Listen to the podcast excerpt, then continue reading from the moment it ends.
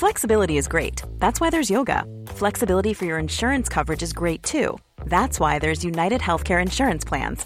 Underwritten by Golden Rule Insurance Company, United Healthcare Insurance Plans offer flexible, budget friendly coverage for medical, vision, dental, and more. One of these plans may be right for you if you're, say, between jobs, coming off your parents' plan, turning a side hustle into a full hustle, or even missed open enrollment. Want more flexibility? Find out more about United Healthcare Insurance Plans at uh1.com. Bonjour, bonsoir, bon après-midi à tous et bienvenue dans cette nouvelle saison d'Histoire de succès, le podcast où je retrace chaque jeudi matin le parcours de mes invités depuis l'enfance jusqu'à aujourd'hui. Je suis Fabrice Florent, je suis le fondateur de Mademoiselle que j'ai aujourd'hui cédé et quitté après 15 ans de bons et loyaux services. Je suis aussi l'hôte d'un autre podcast qui s'appelle Histoire de Daron où j'interviewe des pères sur leur paternité. J'ai réalisé pour Mademoiselle des dizaines d'interviews et je suis heureux de pouvoir vous proposer ce format que j'apprécie tant pendant une heure chaque semaine avec des personnes exceptionnelles.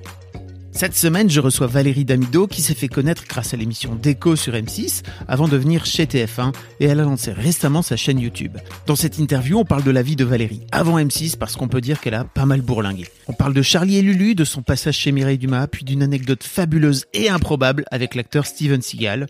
On parle aussi de la façon dont elle est devenue nounou dans la première saison de la Star Academy, de sa participation dans Danse avec les stars et du lancement plus récent de sa chaîne YouTube et de sa passion pour les jeux vidéo. Bref, c'est très enlevé comme d'habitude dans Histoire de succès. J'espère que ça vous plaira et que vous apprécierez cette interview avec Valérie. Est-ce que ça te dérange pas de tenir un peu le micro pas trop? Bonjour, bonjour. Je vais te je suis, en, je suis, en, angoisse du micro. Tu sais que c'est comme ça que j'ai chopé la grippe H1N1 au karaoké. Je viens de te changer la moumoute, hein, pour info. non, mais je fais en sorte de. Je suis en stress de micro. Mais c'est vrai que je l'ai chopé comme ça au karaoké. On est trois à l'avoir chopé le même soir. À l'époque, je te parle de ça il y a 10 ans. H1N1, ouais. ouais. J'ai chopé au karaoké. Dans le micro. À cause du micro. Ouais. J'en ai bien chié avec cette grippe. C'était super. T'as chopé le Covid ou pas, non? Non. Ah non, Inch'Allah, je l'aurais jamais, ce truc. Putain, oh là là, au secours. En tout cas, ça sera pas avec mon micro aussi. Non, non, d'accord. Peut-être parce qu'on est trop près. Pourquoi tu l'as eu? Non. Ah, bah alors, écoute. Ça va. Parce que si tu l'as eu, c'est bien, hein Mais je sais pas, peut-être que je l'ai eu. Ah, peut-être que t'es asymptomatique. C'est ça. Tu sais, ce truc. Eh bien, allons-y, cher ami. Bon, Valérie, parlons de ta vie, ton œuvre, si tu oh veux bien. Bon, Valérie Damido, est-il encore besoin de te présenter? Oh bah quand même, euh, présentons-nous, disons que... Des... Qu'est-ce que tu fais Tu fais plein de choses en fait. Es... Je... Moi je dirais que tu es entertaineuse. Ça te va ou pas Ouais, ça me va euh, bien. J'aime bien le mot parce que c'est un peu ce que j'aime faire dans la vie, c'est entertainer les gens. Pas les entertainer, hein, les entertainer. Euh, non, j'aime bien euh, l'idée de divertir les gens, de leur apprendre des trucs tout en se marrant, euh, en étant un peu voilà libre de faire des choix J'aime pas trop euh, les routes bien tracées, moi, tu sais, j'aime bien les, les, chemins un peu euh, de traverse. Bah, on va reparler de ton parcours, parce oui. que tu as l'air d'avoir... Euh... On l'a bourlingué, la vieille, hein, ça, c'est sûr. Hein. euh, la première question que j'aime me poser c'est, à mes invités, c'est à quoi ressemblait Valérie quand elle avait 7-8 ans? Eh ben, écoute, euh, j'étais bizarrement une petite fille ultra timide. vraiment. Okay. Je rougissais dès que tu me disais bonjour, j'étais hyper timide. J'étais plutôt sauvage. Euh, j'étais bien que quand j'étais avec les animaux, moi. Tu sais, je faisais beaucoup de cheval. J'étais avec mon chien, j'étais avec euh, mon chat, j'étais avec euh, mes petits bouquins. J'étais plutôt une solitaire. J'étais une petite fille hyper solitaire et hyper timide. Ça venait d'où? Bah je sais pas, j'ai jamais parce que j'avais pas des parents qui me demandaient d'être spécialement timide ou sage ou je sais pas. Je sais pas du tout parce qu'en plus, j'ai été élevée avec mes cousins et mes cousines donc j'étais pas même si j'étais fille unique, j'étais quand même élevée dans un environnement euh, presque Mm. de frères et sœurs. J'en sais rien, c'était ma nature en fait. Mon père était très timide toute sa vie jusqu'à la fin, il a été euh, d'une timidité et d'une euh, discrétion toujours et je pense que je tenais ça de lui. Contrairement donc, à ma mère. Est-ce que tu es en train de forcer ta nature Bah écoute, j'ai commencé à forcer ma nature euh, quand j'ai changé de lycée. Bizarrement, j'étais dans, dans, dans, des, j'ai été au lycée dans un une école un peu, on va dire expérimentale, qui s'appelait le cours des petits champs. Et c'était un lycée un peu, euh, c'était l'époque. Je suis très vieille, donc c'était les années 80. Et c'était la fin des 70s. Et il y avait une école qui s'appelait Summerhill. Et c'était, il y avait eu un livre qui s'appelait Libres aux enfants de Summerhill où on t'expliquait à quel point il fallait les, laisser les enfants s'exprimer, euh, Mhm. être libres, etc. Et le directeur du, des, des, petits champs, qui s'appelait Marc Biro, expérimentait ça un peu au petit champ. Donc on tutoyait les profs, on choisissait nos horaires de cours, on était très peu en classe, euh, euh, c'était assez ouvert, on faisait du théâtre, on faisait des cours de cinéma, on faisait plein de choses. Et là, d'un seul coup, ça m'a, ça m'a un petit peu décoincé, dit. j'étais beaucoup moins timide après. Est-ce que Mais t'avais jusqu'au des... lycée, j'étais timide. Mais est-ce que à l'école de ce là t'avais du mal à t'intégrer, etc. Au collège avant ça? Non, j'étais pas. J'avais des copines et tout, mais euh, parce que j'étais plutôt euh, rigolote, tu vois. Même Ouais. si j'étais timide, j'étais toujours une nature euh, positive. Donc j'embarquais tout le monde un peu dans mes jeux, mais j'étais quand même un peu timide avec les adultes. Tu m'aurais jamais vu euh, euh, tenir une conversation euh, avec les profs. euh, je, je pipais pas. Euh, alors que après, j'étais plus bavarde, on va dire.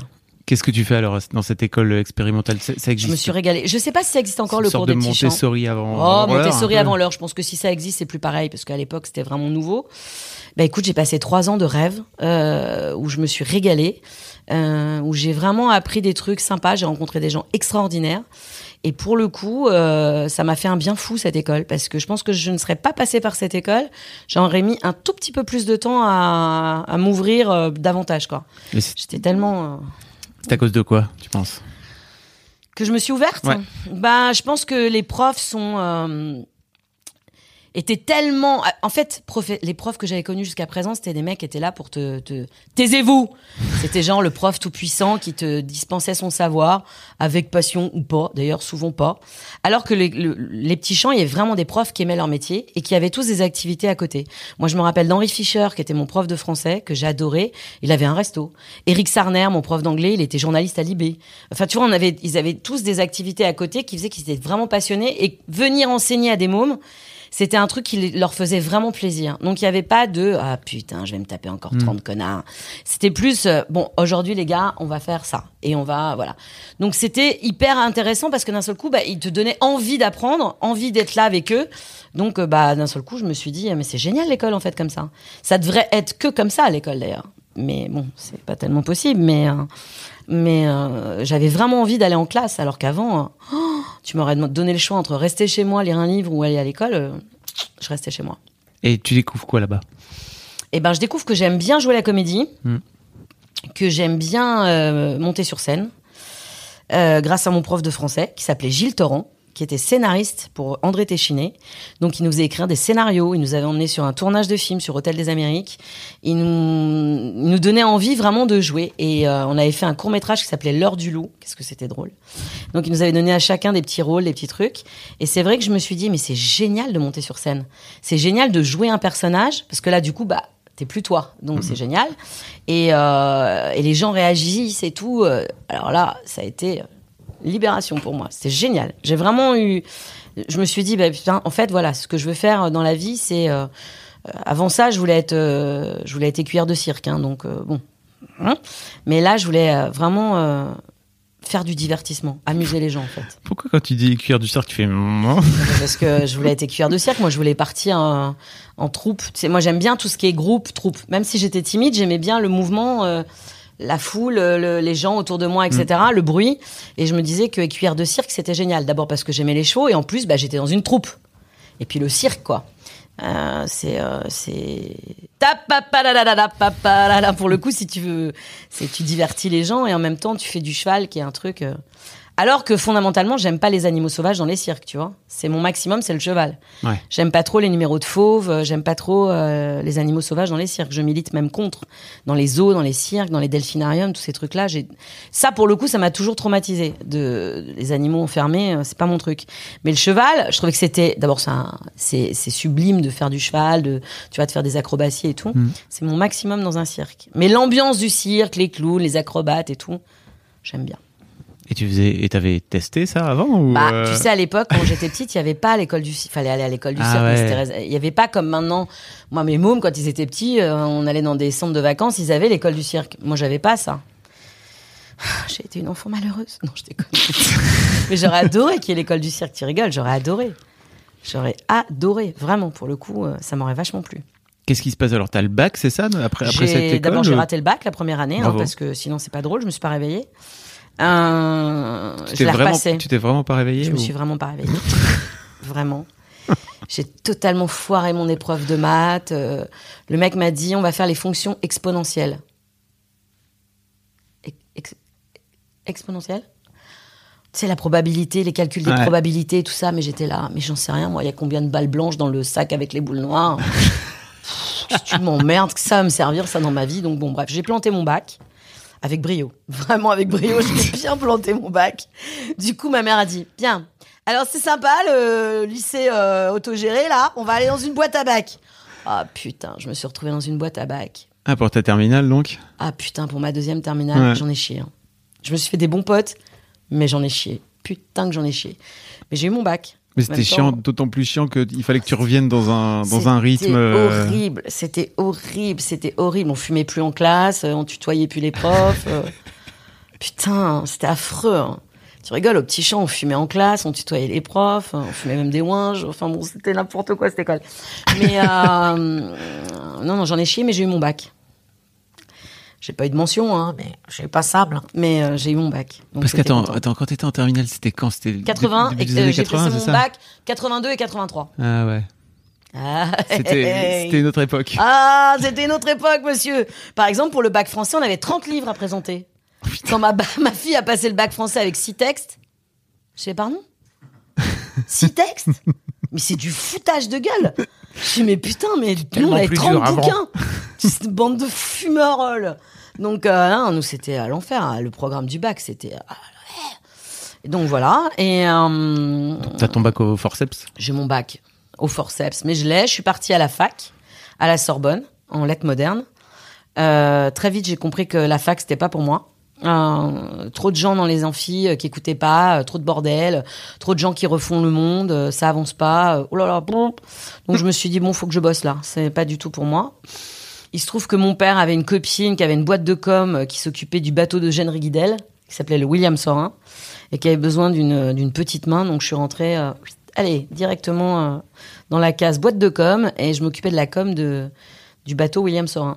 Waouh. Donc j'ai fait ça pendant un an. Et, euh, et après, je suis rentrée euh, dans un journal euh, qui, tu sais, qui s'appelait PIC. C'est comme ICF, tu sais, c'est les annonces de commerce à vendre. Ok. Donc toute la journée, j'appelais des commerces et je disais bonjour.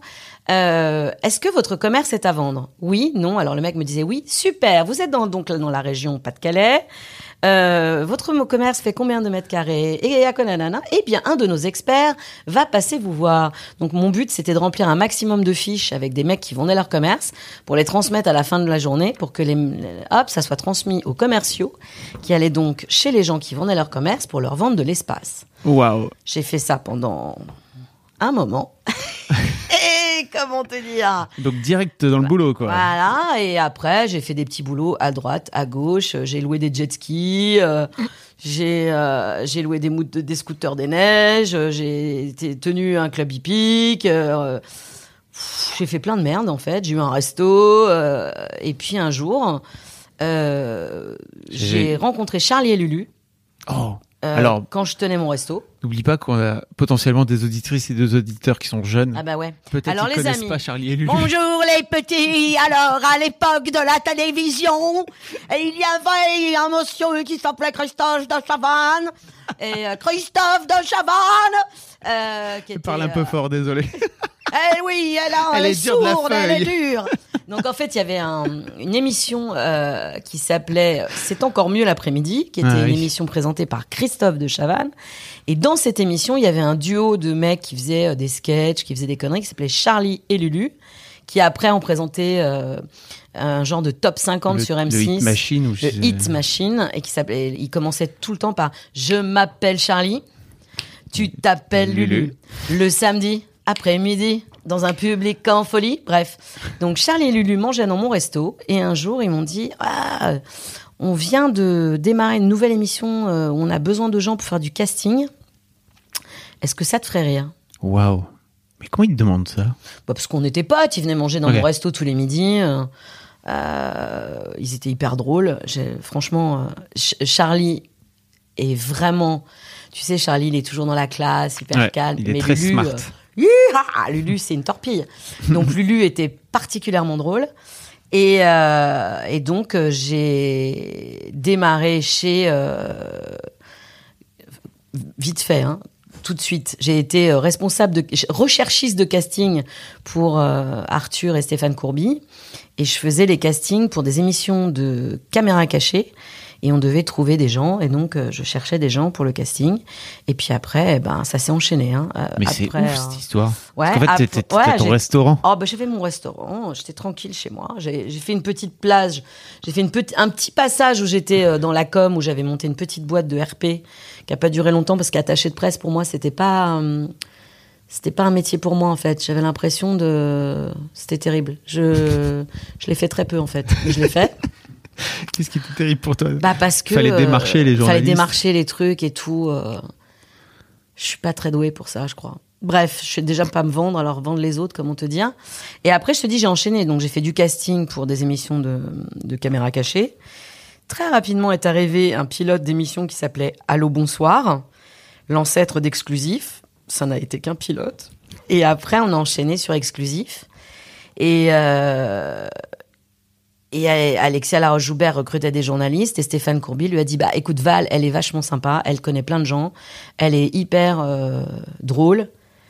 Je t'explique l'accueil d'Alexia la première fois que Stéphane Courby lui a demandé de me recevoir, Alexia Laroche-Joubert, qui est une grande productrice de télé. qui est je pense une de mes vraiment une de mes meilleures amies. J'aime profondément Alexia, hein. mais notre premier contact ça a été d'une violence. C'est-à-dire qu'à l'époque elle était quand même c'était quand même un, un iceberg la gonzesse. hein. donc euh, c'est ce que après j'ai mis du temps à comprendre, mais mais elle le sait, hein, tout ça. Je, Oui. je- vous n'êtes pas en train de découvrir un truc, elle découvre pas ce que je pense d'elle. hein. Mais je pense qu'elle avait tellement pas confiance en elle, elle était elle aussi quelque part extrêmement timide. Donc du coup, cette façon d'être un peu sèche et d'être un peu dure, ça lui donnait une pseudo-assurance, Ouais. alors que fondamentalement, c'est un bonbon, Alexia. hein. Je me permets une petite pause dans ce podcast, parce qu'après tout c'est le mien, pour vous demander, si ce n'est pas encore fait, de vous abonner au podcast directement depuis votre appli de podcast préféré, ou sur Spotify ou sur Deezer. Vous pouvez aussi vous abonner à ma newsletter, je vous envoie régulièrement mes kiffs personnels du moment, des recos séries, des recos ciné, des recos livres, mais aussi, et bien sûr, mes dernières productions. C'est le meilleur moyen de ne rater aucun épisode. Je vous mets tous les liens dans les notes de cet épisode justement. Allez, merci beaucoup et retour à l'interview. C'est un truc que je pense aussi font beaucoup de femmes euh, pour un peu se, se préserver, se prémunir, en Bah, plus dans le milieu de la télé qui est un milieu bah, masculin. Le Quoi. milieu de la télé, c'est un milieu où de toute façon les femmes sont ou des très jolies femmes, bonsoir, ce soir, hein, ou euh, c'est dur. Euh, ça, je t'explique, je l'ai vécu après, mais du coup, euh, journaliste sur exclusif, euh, Alexa, elle m'a regardé en disant mais t'as jamais fait journaliste toi? C'est con que vous avez pas la caméra parce que je fais très bien Alexa Laurent Joubert. Et euh, je lui dis bah ouais non. Et toi, t'as déjà été red chef? Non, bah voilà. Il y a des débuts à tout dans la vie. Hein. Donc, euh, et puis surtout, ce qui était drôle, c'est qu'elle m'a dit ouais, et donc qu'est-ce que tu pourrais me proposer là comme sujet un peu euh, original? Et je lui ai fait eh ben ça tombe bien parce que ma pote, elle reçoit Steven Seagal chez elle et figure-toi qu'il vient d'être nommé moine Rinpoche. Et voilà, et je vais faire l'interview et il va t'expliquer ce que c'est qu'être moine Rinpoche. C'est quoi? Alors- De quoi C'est moins de quoi? C'est un, en fait euh, Steven Seagal. Donc Steven qui était- Seagal qui est un immense acteur de film. Alors Ah bon, bah qui à la- fait euh, la The qualité, Cook, euh, etc. Bon bah c'est Steven Seagal, hein, les gars. Moi c'est mon pote, je l'adore d'amour, hein, mais euh, le gars a fait quand même des films. euh, Beaucoup de bagarres. Beaucoup de bagarres, énormément de, énormément de GTA 3, énormément de, énormément de. Bref, le gars est quand même septième dan de, de tout, hein, je crois. Donc, euh, et en fait, ma pote avait fait une fondation pour les enfants du Tibet. Et elle avait rencontré Steven, qui à l'époque était très euh, tourné vers euh, la religion euh, tibétaine, euh, la méditation, etc. Et il avait été faire plusieurs euh, retraites dans des monastères au Tibet. Et dans sa dernière retraite, à la fin, il avait été intronisé moine Rinpoche. C'est genre, tu vois, c'est un Le diplôme, boss, quoi. ouais. Donc c'est pour dire que franchement, t'as bien médité. Ah, bravo mon frère, tu as bien médité, tu es moine Rinpoche. Donc, euh, comme c'était un pote de ma pote, et qu'il était surtout dans son association, les enfants du Tibet, et qui je savais qu'il venait chez elle à Paris, je me suis totalement engagée en disant mais attends vas-y le gars va me donner une, une interview exclusive qu'est-ce que tu crois vas-y. Et euh, en fait pas du tout le gars je il n'était pas du tout au courant ni ma pote Oui. ni personne mais comme l'autre elle me chauffait à base eh ouais et qu'est-ce qu'il va nous donner comme sujet original? Eh ben Steven Seagal. Donc du coup euh, elle m'a dit ah bah c'est super bah euh, bah je vais te donner un cadreur un ingénieur du son et puis euh, tu vas me dire le jour bah ouais je vais sortir je vais appeler Steven et on va caler ça je suis sortie j'étais en comment te dire Bon, Valérie, euh, maintenant, faut, faut appeler ta copine et lui demander que Steven Seagal fasse une journée d'interview. Et là, tu fais putain, mais qu'est-ce que t'es conne, ma pauvre, d'ouvrir ta gueule. Bref. Donc, j'ai quand même appelé ma pote, qui m'a dit bon bah viens à l'hôtel, euh, on va parler avec lui et puis tu vas lui expliquer ton truc. Et là c'était très drôle parce que je lui ai expliqué donc euh, tout ça dans un anglais extraordinaire que que je maîtrise totalement. Et je lui dit écoute Steven, en fait si t'acceptes pas cette interview, je pense que je serai viré. Il m'a dit euh, comment ça virer euh? Je fais ouais virer comme virer quoi, comme euh, pas prise. Il m'a fait ok ben on va faire l'interview. Donc du coup j'ai appelé Alexia et on a fait l'interview. Il nous a présenté là tu sais ses statuettes de prière, son habit de prière. Le sujet est exceptionnel Euh, et euh, il nous a expliqué tout ça. C'était magnifique. Et, euh, et donc Putain, du coup Steven euh, Seagal. Si vous n'avez pas Steven Seagal, c'est une sorte de Jean-Claude Van Damme avant l'heure. En ah, fait, Steven c'est Seagal, Pi- faut, faut- Steven Seagal, il faut taper sur Google les petits choux. Oui, c'est ça. et euh, vous allez voir, le meilleur pour moi, c'est quand même celui où il est cuisinier, mais bon, cuisinier où il fait. Bah, il- Ça s'appelle Piège en haute mer. Je vous conseille fortement ce film exceptionnel. Piège en haute mer. Il y a donc tu sais le mec, tu le vois, il, il tue des gens avec deux doigts. Il fait frita. Et les gars meurent. Et donc t'as le méchant qui fait Who's that guy? Et Who are you? Et là, t'as Steven qui est avec son tablier de cuisinier, puisqu'il est cuisinier dans le Ouais. film. Il se retourne et il fait I'm just the cook. Voilà, rien que pour ça, je suis fan à vie de Steven Seagal. Parce que là, on est sur un gars qui a tué des gens à main nue avec deux doigts. Le gars se retourne en tablier de cuisine et fait I'm just the cook. Classe à Dallas. Et surtout, les films en, français étaient très mal doublés. Mais très mal doublé, c'était Et fait magnifique. exprès, sans doute. C'était super. Donc, euh, on adore. hein. Moi, j'adore Steven. hein. Donc, euh, par- particulièrement son, son piège en haute mer.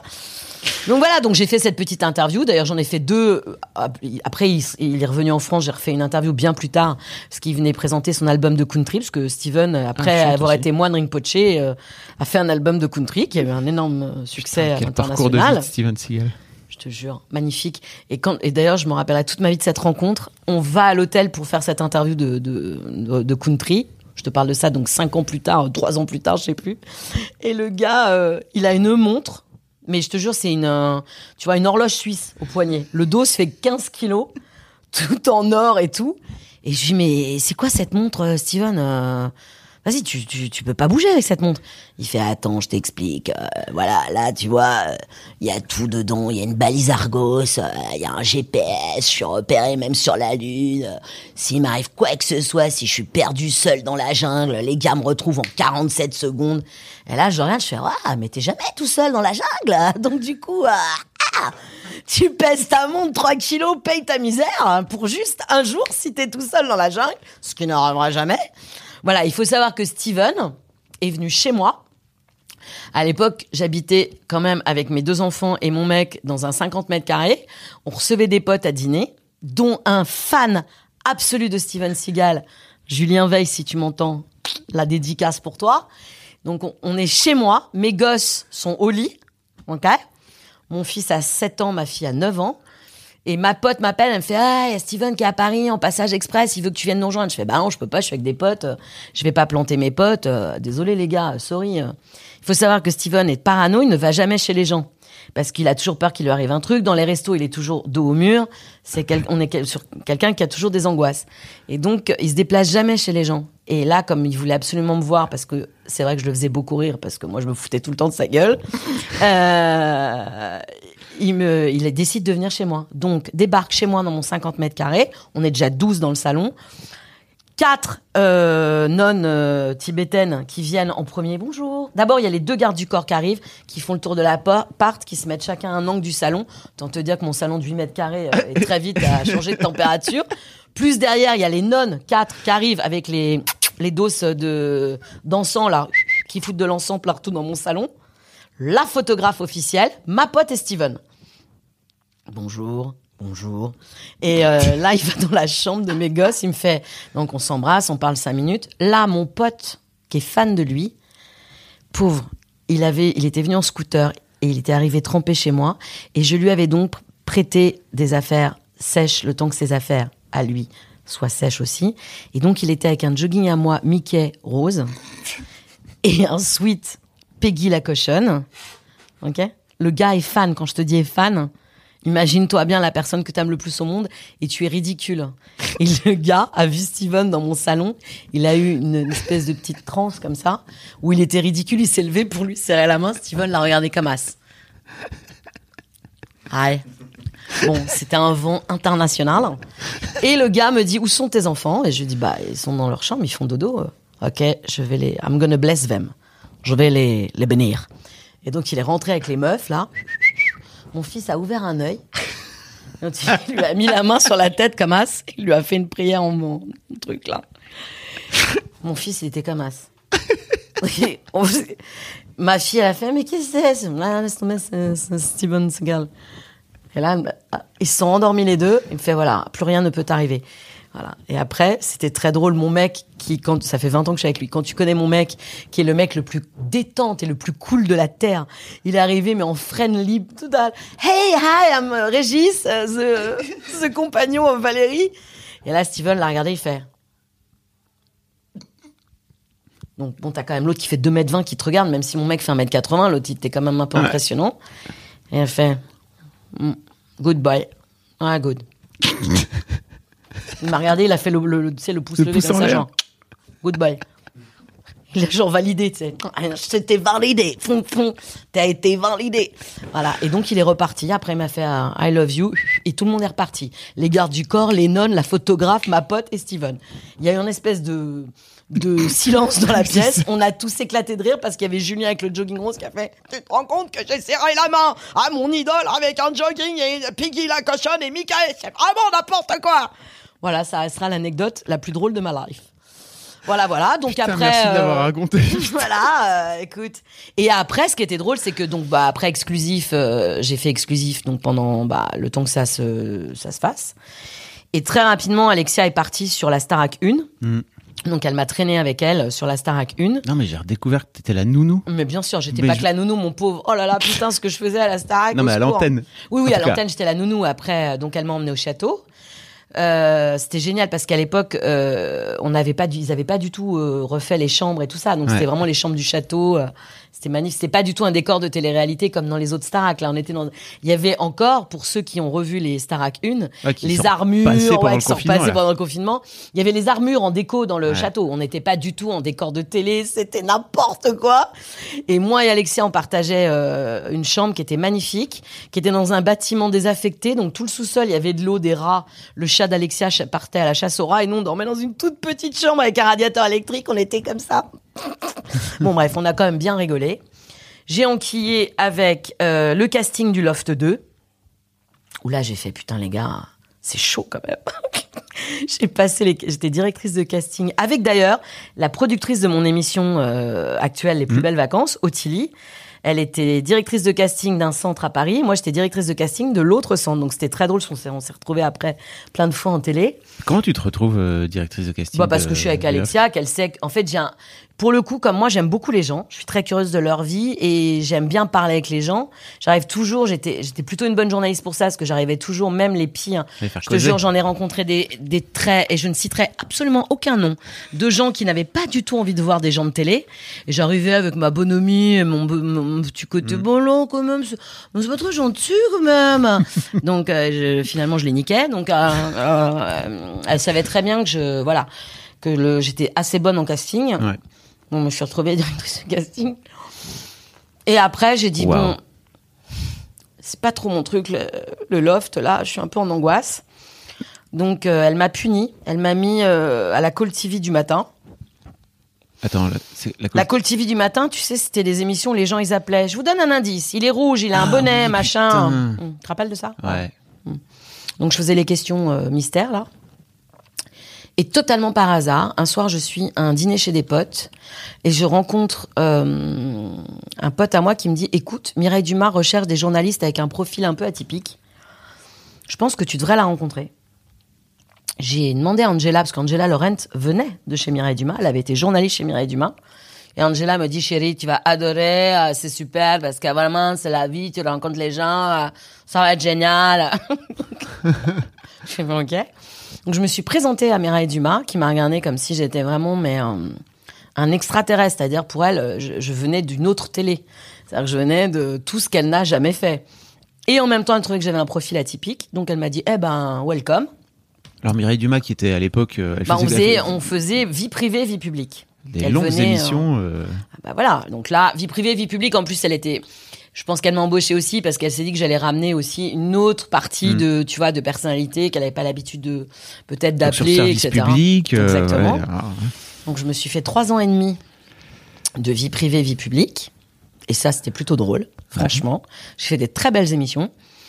Et un jour, j'étais tranquillement. Parce que euh, là, t'es toujours derrière la cam. Mais toujours bien- pas- Non, non, sur exclusif, j'étais à, j'ai fait des plateaux sur Ah ouais exclusif avec Jonathan Lambert, euh, Angélique Sansonetti, euh, Jenny Godula. euh, Il y avait à l'époque, euh, c'était très. euh, c'était très tendance de mettre les chroniqueurs à l'antenne, tu sais, Ah, en yes, micro. Bonjour, je suis sur le tournage du film, de machin. C'est parti. Donc, on était souvent à l'antenne. Donc, Ok. avec- dans Exclusif, je faisais de l'antenne. Avec Jonathan Lambert, on, on pouvait, on, on prenait des bons gros fous rires. On s'est fait des festivals de Cannes avec Jonathan Lambert et Angélique, euh, oh, mais à pleurer de rire.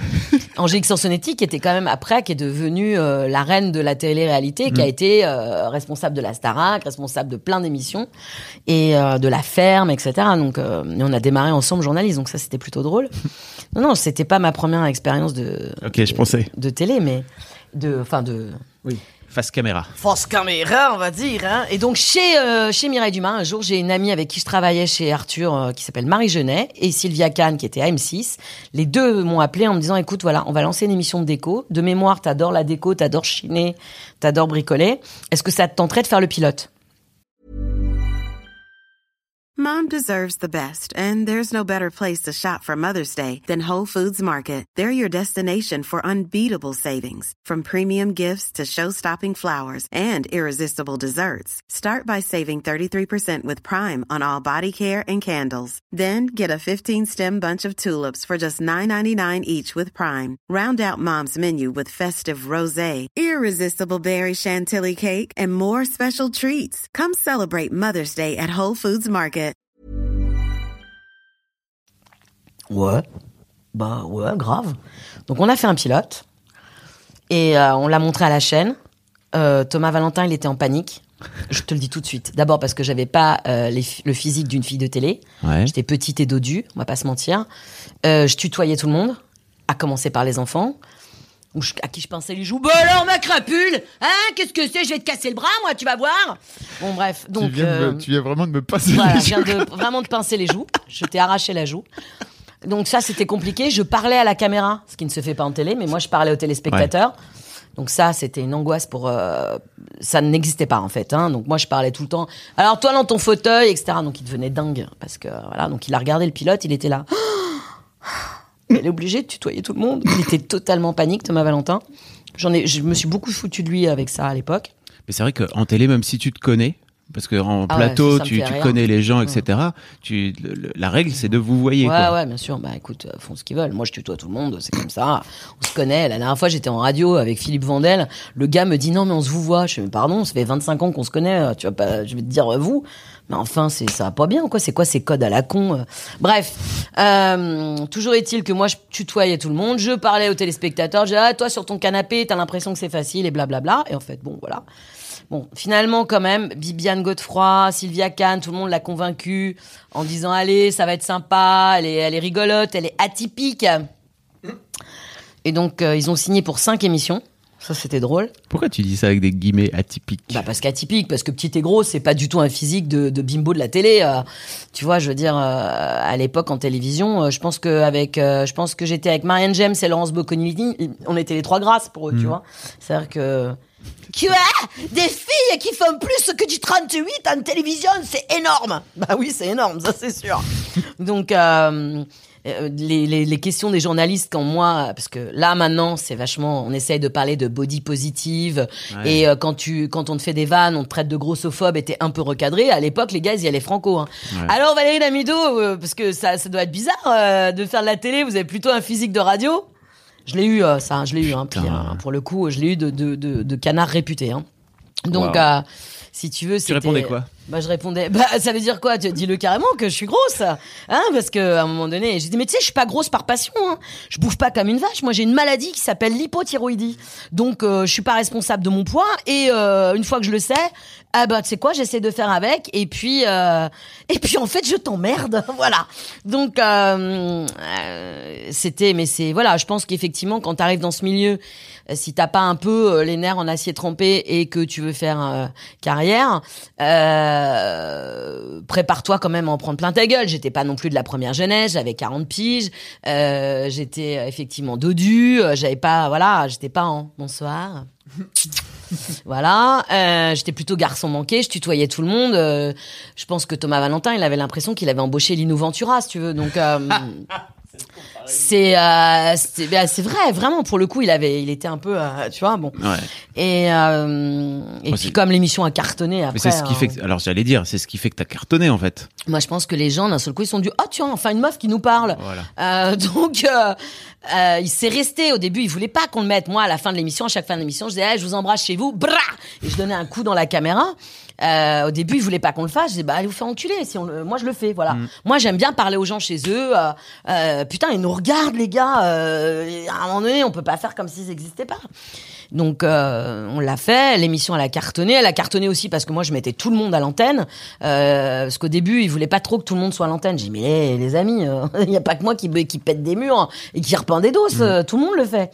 Donc du coup euh, quand on faisait trop de coulisses, ils étaient un peu comme ça, et puis finalement comme les gens ils adorent ce qui se passe en coulisses, ah bah, l'émission, elle a, elle, a, elle a tourné tout seul.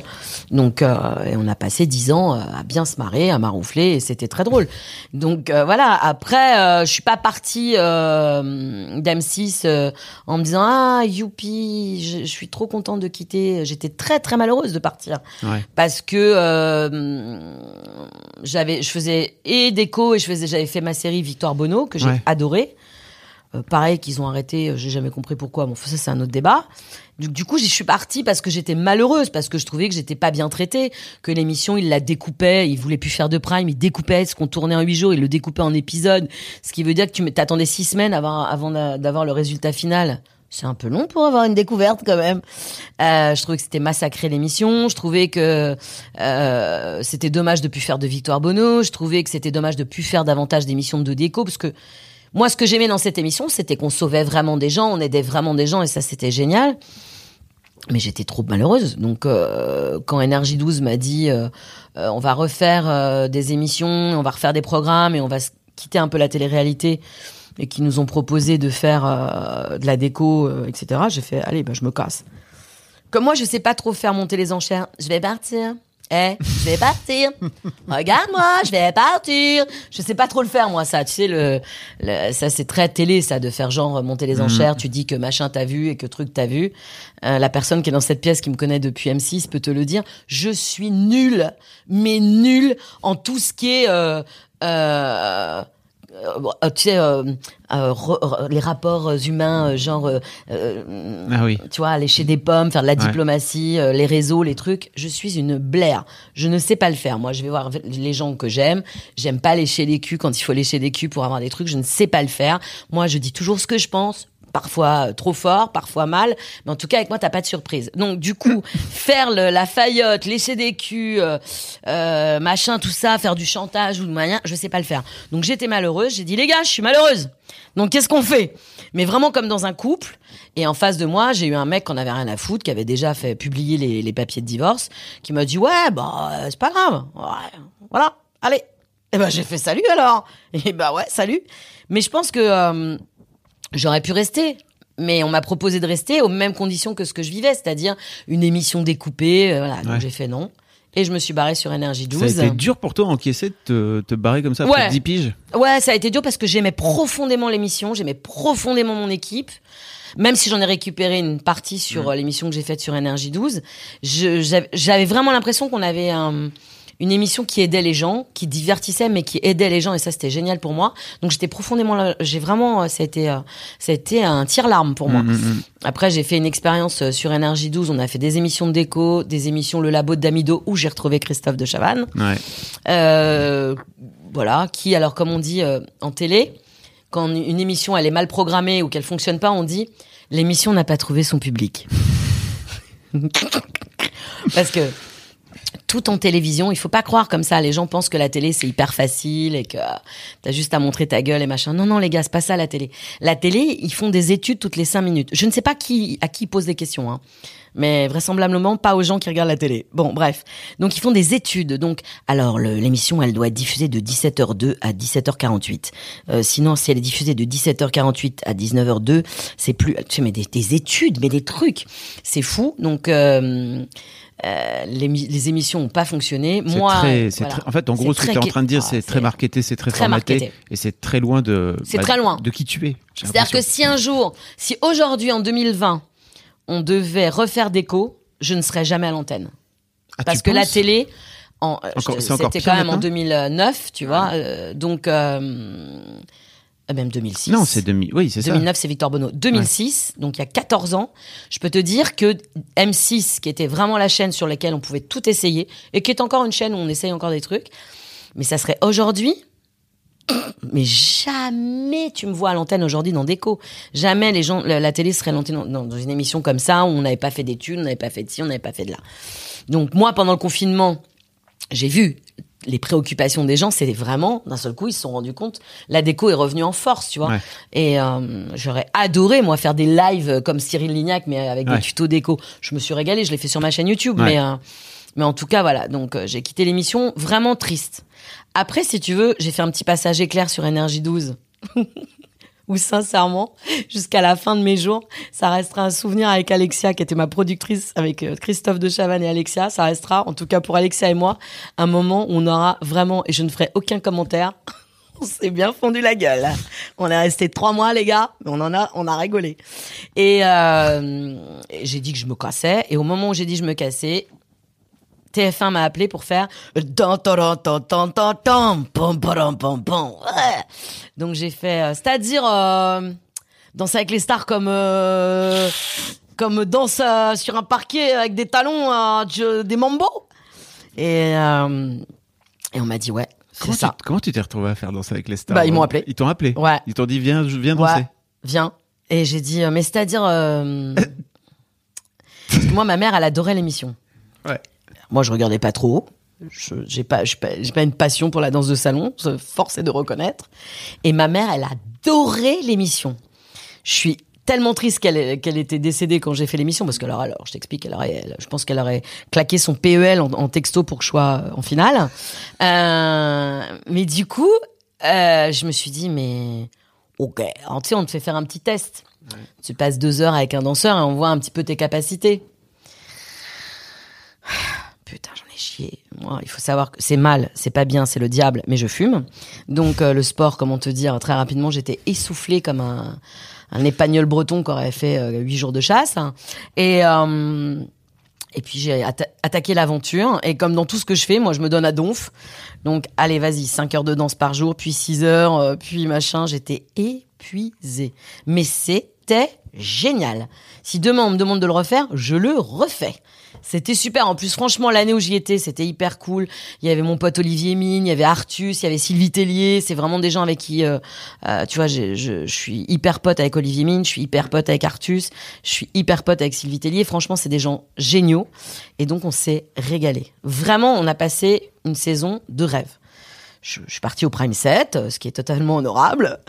Et, et puis voilà quoi. Après, bah, après ça s'est enchaîné. On a fait euh, Les Français ont du génie. Ouais. Ça, j'aurais bien aimé qu'on continue cette émission parce que j'adorais cette émission. Mais bon, ça, c'est encore un des mystères de la télé.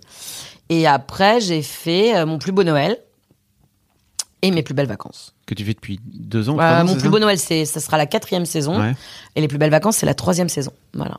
Ok, donc t'es. Ah, et je fais les voix des chats. Ah oui. La vie secrète des chats. J'adore cette émission. Moi, je suis un peu une cinglée avec les animaux, faut le savoir. Ouais. Euh, j'ai un chien qui s'appelle Monsieur, une chatte qui s'appelle Micheline. Euh, Ils sont sur ton Instagram. Ils sont sur mon Instagram. Très Bah, régulièrement. ça, je t'explique. euh. Bah, ce matin, tiens, j'ai sauvé une souris de la mort. Vu ce matin. non, mais s'il te plaît, quoi. C'est, tu sais que c'est des assassins, les chats. C'est pas que des branleurs. Ah c'est oui. vraiment des assassins. Donc, elle tue trois, quatre souris par semaine. Je les trouve mortes dans les escaliers. Ça me fend le cœur. J'ai l'impression que Ratatouille est mort à chaque fois.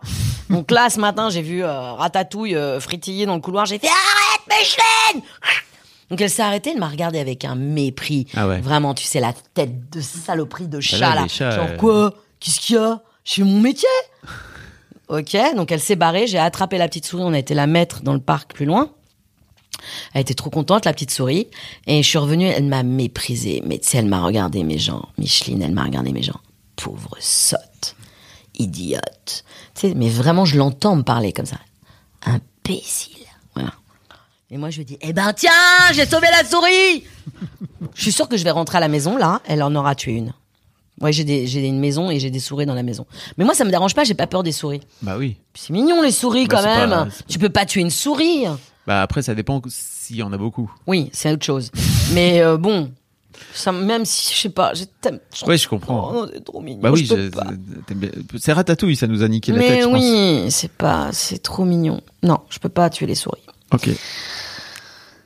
Déjà dans ma, chez moi, euh, mon fils mange plus de viande, ma fille mange plus de viande. Moi, je mange de la viande peut-être deux fois par an. On a du mal avec les animaux morts, les animaux de cirque, Ouais. la maltraitance animale. Alors la souris, euh, déjà quand je la ramasse morte parce que cette salope de Micheline a joué avec, ça me fend le cœur. Ouais. Alors tuer une souris, euh, non, non, jamais. Une araignée, je m'en fous, tu vois par exemple. Ah ouais? L'araignée, je peux l'éclater en deux minutes Mais pourquoi faire la différence? Parce que ça pique. La souris, elle ne te pique pas. La souris, elle se barre, elle en a rien à foutre. Voilà. Un moustique, par exemple. Tu pas épargner un moustique. Euh, vrah tu l'éclates, le moustique. Eh ben, l'araignée, c'est pareil. Voilà. C'est marrant ce truc de faire, tu vois. De... Mais ça te pique, une araignée Mais, mais c'est parce que c'est un peu, c'est ça qu'ils font, tu vois. Non, non. Les araignées. Oui, ben non. Euh, Elle vient te piquer. C'est des salopes, les araignées. Des fois, elles viennent te piquer. T'as le- rien demandé. Tu vas voir le comité euh, de Ouais, défense. bah, le comité euh, de défense des araignées. araignées, vous avez qu'à dire à vos copines de- d'arrêter de piquer les gens. Voilà, merde. Bon, t'as lancé ta chaîne YouTube aussi dernièrement. J'ai lancé ma chaîne YouTube au début de l'année. On est très content. On adore ce qu'on fait avec. on- J'ai récupéré mon complice de toujours, Phil, Ouais. qui euh, qui est mazo. Hein. Il m'a supporté 10 ans dans des dans déco. Euh, faut croire qu'il est voilà. Enfin, en même temps, tu sais, moi, je suis très fidèle. Hein. Aurélia, que tu as vu là tout à l'heure, qui est la maquilleuse Ouais. sur les plus belles vacances, c'est euh, non seulement c'est mon amie, mais on se connaît depuis Mireille Dumas. Elle était maquilleuse chez Mireille Dumas. On déconnait ensemble dans les loges. Quand je suis partie sur déco, je l'ai traînée avec moi. Je dis, tiens, tu vas me révéler la façade. Euh, je suis assez fidèle en amitié euh, et dans les équipes. Ouais. Donc euh, c'est vrai que voilà, on est. Alors c'est marrant, tu vois, parce que ce que tu me racontais sur un peu ce que t'as fait dans, dans la télé, c'est-à-dire Mhm. prendre le truc et le retourner, pour moi, c'est les codes d'internet de base, quoi. Tu Bah, c'est vrai. Mais en fait, très longtemps, j'avais pas le temps de faire internet. Clairement, j'avais un planning euh, de, tu- de ministre. Tu faisais la télé, quoi. Euh, ouais, mais même, j'avais pas le temps. Des cons, on tournait toute la, tout le temps. Ouais. Même le week-end. Donc euh, là, j'avais pas de vie vraiment. Hein. Euh, après, danser avec les stars, oui, bon, voilà. Et euh, après, en fait, à force de demander à TF1 une émission de déco et d'avoir toujours la même réponse, genre, Hum, non, je vais faire ma chaîne YouTube, au moins, je me ferai pas chier. Donc j'ai été sur YouTube. Ils sont tellement cool. Ah, franchement, oui, parce que on a eu un partenariat avec eux tout de suite. On va dans les studios YouTube, on, on tourne avec eux, c'est franchement sympa, vraiment pour le coup. Euh, on a une vraie liberté de ton. Tu, fais, pas tu fais, tu je dis ce fais que tu veux. ce que je veux. Oui. Et euh, on fait des tutos de bricolage, de déco. J'ai, je fais des rencontres avec des artisans. Euh, là, d'ailleurs, on va pas tarder à, retour- à tourner le- les tutos de la rentrée. Euh, je vais, je- et puis surtout, à terme, on voudrait aller chez les gens. Ah, C'est-à-dire yes. refaire une pièce, tu vois, vraiment ce que je faisais dans déco. Et euh, faire gagner, on fait gagner des perceuses, on fait gagner des visseuses. Ah ouais, j'ai la chance d'avoir un partenaire en or. merci Black et Decker, hein, les gars, parce que franchement, ils sont tellement cool. Et euh, franchement, on se marre. Vraiment, euh, on fait ce qu'on aime en fait. On apprend aux, gens. J'ai des invités, j'ai fait venir plein de youtubeurs. venir, euh, euh, j'ai fait venir l'Hollywood, j'ai fait venir Amy Elter. Alors Amy Elter, euh, c'est la c'est la passion de ma fille. Donc euh, elle c'est une chouette meuf. Audrey Pirot, mais si tu la connaissais d'avant, Audrey, Ouais. que j'aime d'amour. On a fait venir Guillaume Play, on a fait venir bon ma pote Mela Bédia. Euh, on, on fait venir vraiment beaucoup d'invités. J'ai fait venir Tristan Lopin parce que c'est ma passion. Tristan, Ah oui. c'est vraiment alors là c'est c'est ma passion dans la vie. Tristan Meilleur mec. meilleur mec de la terre. Donc voilà, on va refaire venir des invités et, euh, et on aime bien. euh, hein? Ah, ma marraine. Bah oui, la marraine de la chaîne, c'est Inès Reg. Parce Ah. que comme elle était... euh, je lui ai fait une surprise et j'ai appris qu'elle était fan de déco. Donc j'ai fait une surprise sur une émission de Guillaume Play. Elle en a chialé. Elle a dit que c'était le plus beau jour de sa vie. Donc du coup, j'ai dit, bah tu vas être la marraine de ma chaîne. Donc elle a fait la- le premier tuto, c'est Inès qui le fait avec moi. On a fait des moulures et des paillettes. Alors Inès Rex, si vous l'avez pas, c'est. euh, Ah, Inès Rex, c'est les moulures et les paillettes. Kevin, les comptes sont pas bons, Kevin. Ah, donc. euh, Qui a 2 millions de followers maintenant. Oh, mais qui Juste sur cette vidéo. Et moi j'ai vu le spectacle, le son spectacle, spectacle est génial. dingue. Son mec en première partie est très drôle aussi. Kevin de Bone. Qui est vraiment Kevin. Eh, qui qui est vraiment qui est drôle. vraiment, c'est le vrai Kevin, quoi. C'est le vrai Kevin de si- Si vous ne le saviez pas. Ah, c'est vraiment magnifique. Donc voilà, et puis euh, et puis là, je pense qu'on va partir euh, sur des tutos. On va alterner tutos de bricolage, tutos de déco. Moi, je vais aller à la rencontre des stars et de leurs animaux. Ok. Donc ça, ça me bah, bah, toujours cette passion des animaux avec Sur ta monsieur. chaîne YouTube, toujours Ouais, je Ok. ferai des vlogs, tu vois. Ah, ouais, ok. Et, euh, et là, je suis partie dans le monde magnifique de Twitch. C'est-à-dire, je Ah. t'explique. Il faut savoir que sur Twitter, il y a une communauté de gamers qui m'envoie tout le temps les résultats, tu sais, sur Doom. Ouais. Il y a un truc spécial, Valérie Doomido. Tu sais, euh, voilà. Donc, euh, Raconte-moi, je connaissais pas, mais ok. je ne connaissais pas non plus Doom. Je- enfin, je connais Alors, Doom, le jeu, je sais ce que c'est, mais il y a un trophée. Le trophée, genre le boss de, de ta mère qui tue, le plus gros boss, c'est Dami Doom, Valérie Dami Doom. Donc, euh, donc à chaque fois qu'un gamer a ce trophée, il me l'envoie sur Twitter.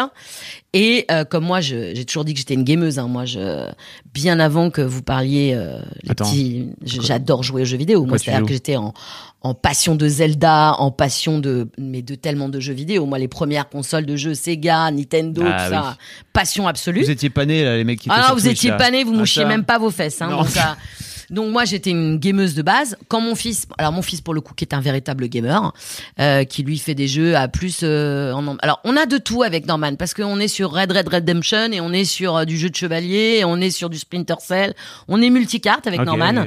Mais euh, quand il a commencé à jouer à GTA 3, je lui mettais des races dans l'émission. Euh, bon, j'adore jouer.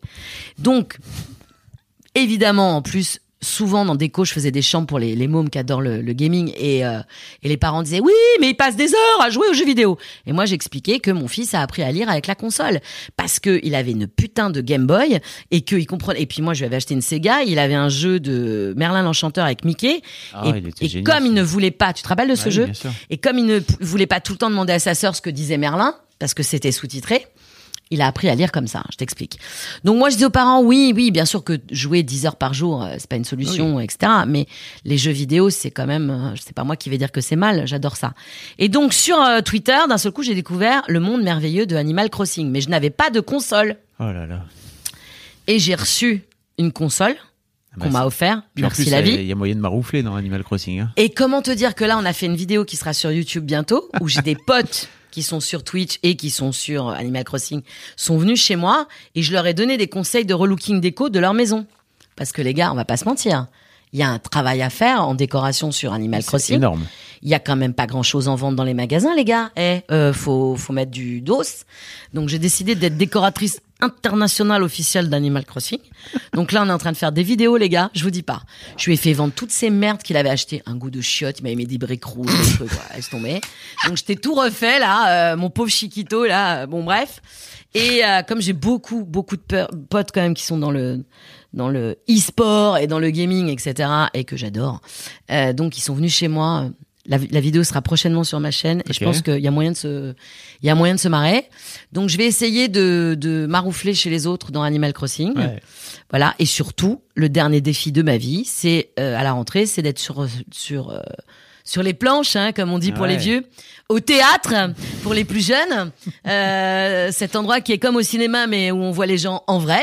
Euh, pour le coup, euh, Avec ton fiston. avec mon fils, qui n'est pas mon fils dans la pièce, mais je suis ravie qu'il soit là. Ouais. Et surtout, il rappe dans la pièce, parce que son métier, c'est quand même euh, comédien, mais rappeur.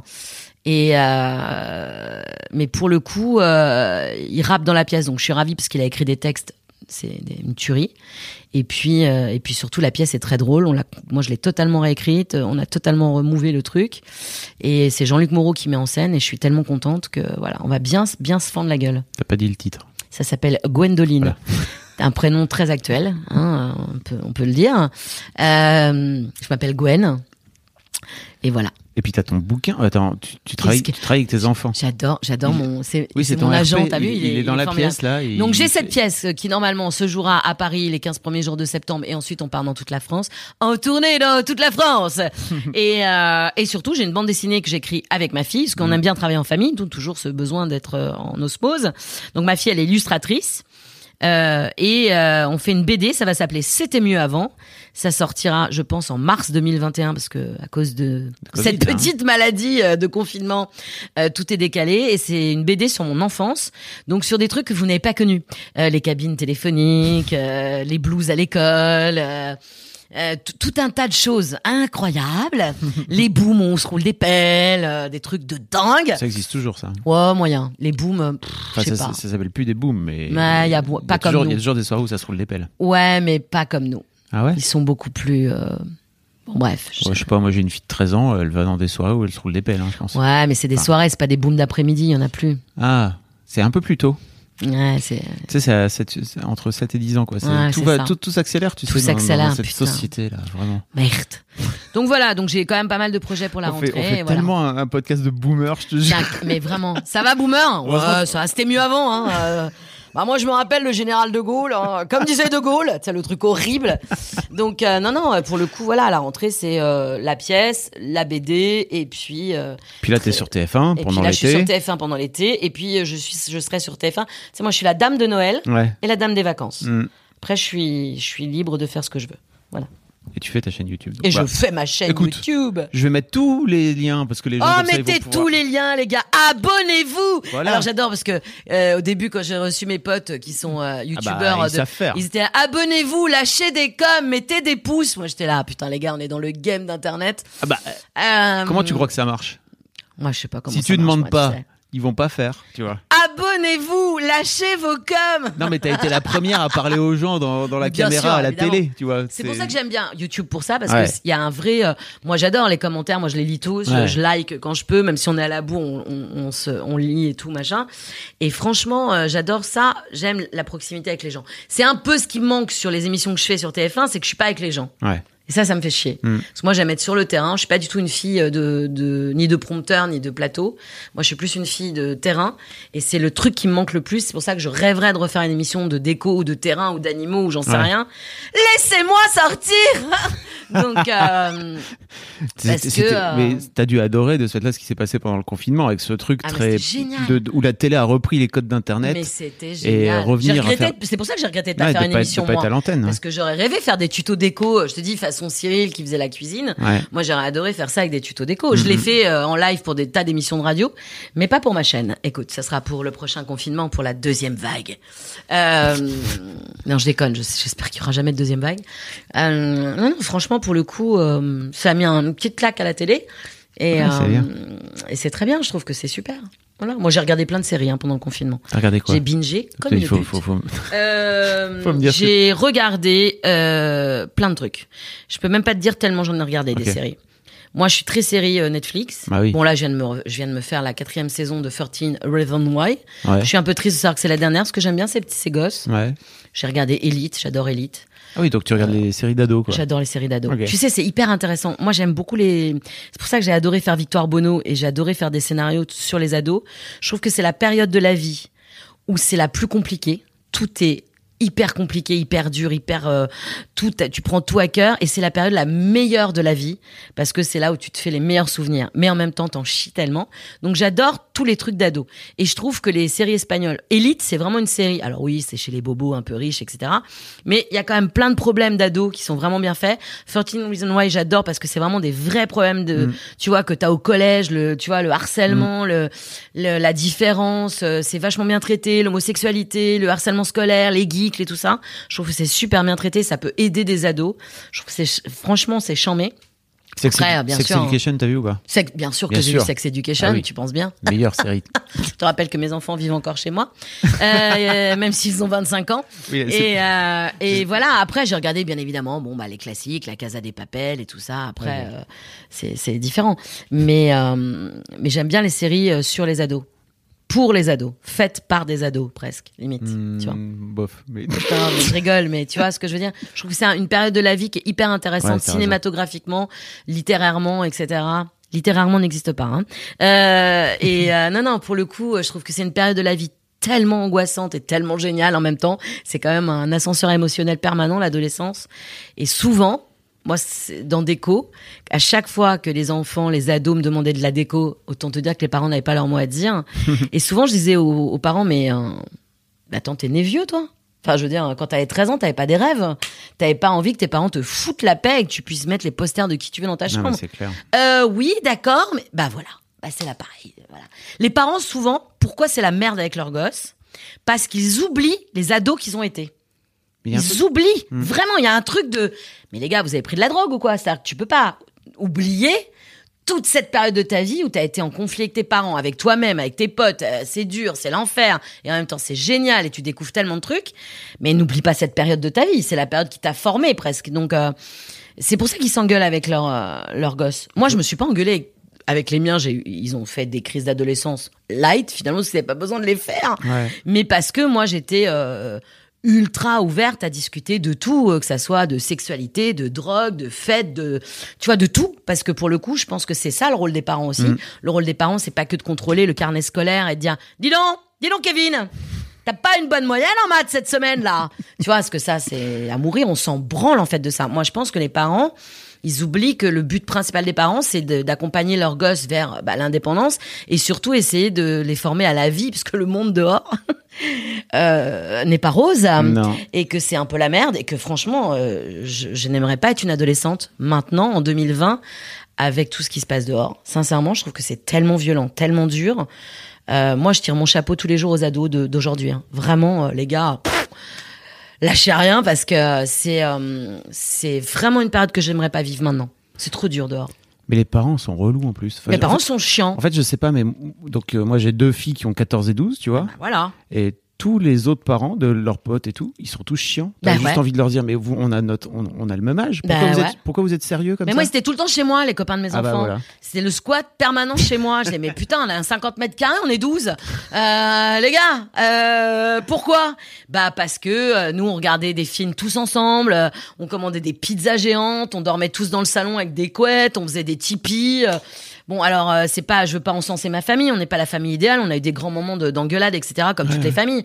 Mais je veux dire, moi, j'essayais tout le temps d'être là pour, euh, pour faire en sorte que ça soit justement pas trop dur et qu'ils puissent tout me dire, qu'il y ait une tanasse de euh, quelqu'un euh, qui a Ouais. pris de la cam, quelqu'un qui a pris de l'alcool, quelqu'un qui a fait une connerie. Moi, je voulais être là, je voulais pouvoir gérer le truc, Ouais. euh, tu vois. Et j'en ai géré des putains de dossiers et euh, toujours en essayant de les accompagner. C'est pas le, le but du jeu, c'est pas de les étrangler, de les étouffer, Ouais. tu vois. Et je trouve que les parents, euh, Comment t'as fait pour Voilà. éviter de tomber dans, de devenir sérieuse comme ça, toi? Trop sérieusement adulte, tu vois? Je pense que la vie est tellement, tellement difficile. Putain, un peu de légèreté, quoi. Parce que t'en chies tellement.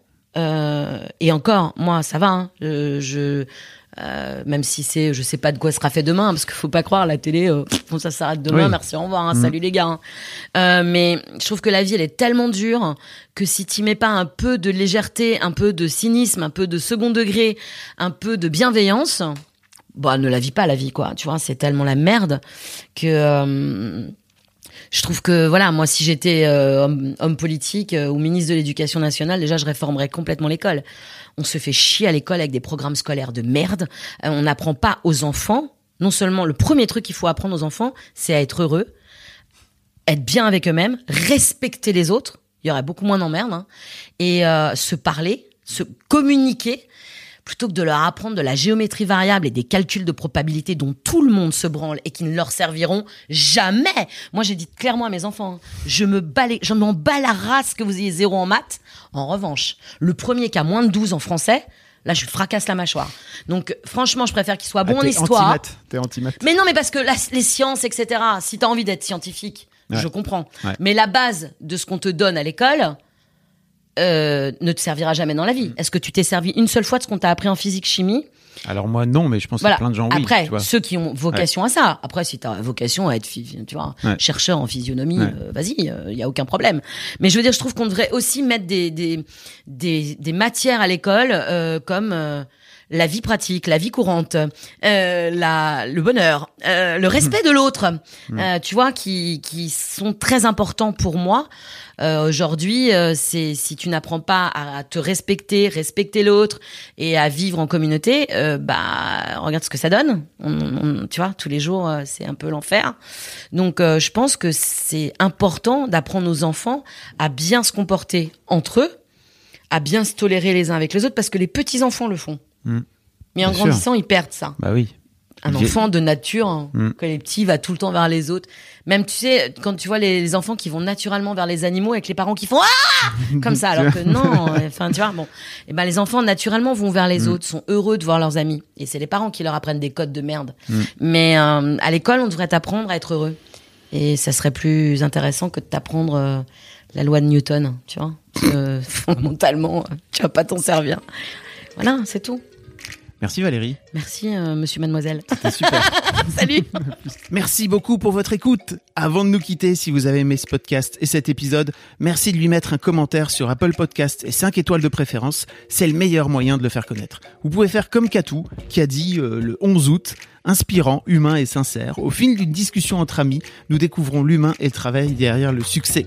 J'adore ce podcast que je trouve très inspirant, car livré avec beaucoup de sincérité. À poursuivre. Eh ben, ça tombe bien, Katou, parce que j'avais pas prévu de l'arrêter. Merci beaucoup à toi.